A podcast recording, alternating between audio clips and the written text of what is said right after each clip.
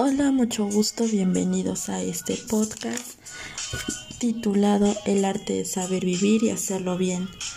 En este día voy a hablar acerca de mis fortalezas, mis debilidades, así como las metas en las que yo quisiera lograr.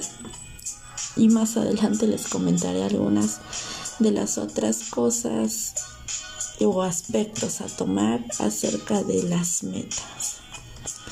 Bueno, primero que nada vamos a comenzar detectando cuáles son mis fortalezas. Bueno, una de mis fortalezas es que tengo buena memoria, mm, tengo buena recepción de datos.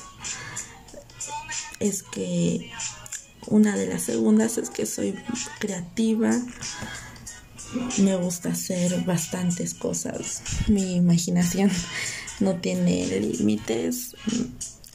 Me encanta hacer manualidades.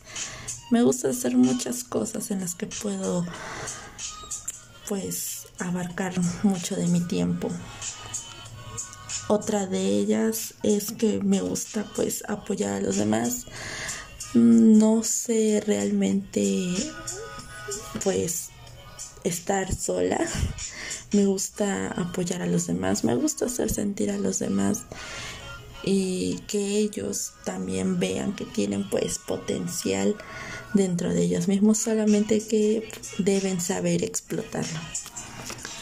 Bueno, algunas igual, así como tengo fortalezas, también tengo debilidades y pues algunas de ellas es que soy bastante tímida la siguiente es que pues suelo desesperarme después de que las cosas no me salgan como quisiera. Suelo pues colapsar si las cosas no salen bien o me quedan mal de, algún, de alguna manera. Me entro en un pequeño espacio de colapso o me bloqueo. Y pues soy bastante ansiosa y pues insegura. Son algunas de mis debilidades, pero aún con mis virtudes y mis defectos, pues hay ciertas cosas que yo tengo ganas de lograr. Y una de ellas pues sería mencionándoles mis metas. Algunas de ellas pues es ser graduarme de la preparatoria, aprobar todas mis materias, a largo plazo pues sería entrar a la universidad y ser una profesionista. Y más adelante dentro de mi profesión sería lograr ser una excelente educadora infantil, ya que uno de mis sueños es ser educadora de niños y me gustaría muchísimo poder enseñarles a los niños las materias, etcétera. Y bueno, ¿en cuánto, ¿en cuánto tiempo pienso lograr esto? Realmente es difícil saberlo, porque a lo largo de nuestra vida surgen ciertos problemas, ciertas cosas, pero no son impedimento para que yo pueda lograr mis objetivos. Bueno, empezamos. Primero que nada sería lograr graduarme de preparatoria.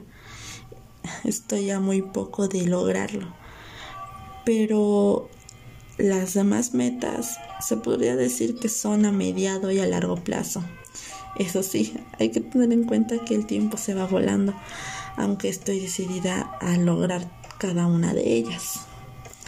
Pero algunas de mis metas son a corto plazo. En este caso, pues estoy a punto de lograr la principal que sería graduarme de preparatoria. Pero las demás serían entre a mediado y largo plazo. A mediado pues sería entrar a la universidad y pues graduarme de ahí y estudiar pues mi profesión y a largo plazo ya durante sería durante mi profesión pues sería lograr titularme y ser una educadora de niños Y eso sí, las metas pues personales a futuro, largo plazo serían lograr poner un negocio propio. A mí me encanta eh, el maquillaje, la repostería, más que nada la gastronomía. Entonces son sueños que yo tengo, pero lo principal, mis objetivos principales ahorita serían terminar mis estudios. Pero bueno, ¿qué herramientas utilizaría yo para esto? Las herramientas que yo utilizaría, pero bueno, mis herramientas principales van a ser o dependen mucho de la actitud con la que tome yo las decisiones, mi desempeño, mi constancia y mi disciplina, ya que son aspectos muy importantes para lograr las metas, aunque sean pequeñas a corto plazo. Todo depende de nuestra actitud. Entonces, yo pienso que lo principal sería desempeñar mucho esos aspectos, esforzarme, leer, tomar no solo las enseñanzas y consejos de mis profesores, ya que ellos también tienen mucho que ver en, nuestras, en nuestro aspecto de nuestras vidas, en nuestro futuro, sino que también tomar en cuenta los aspectos o bueno, consejos de la familia, en este caso mis padres, ya que no solo eh, necesito mi propia motivación, sino que igual el apoyo de mis padres tiene que influir mucho en mi vida. Y bueno, eso sería todo por ahora.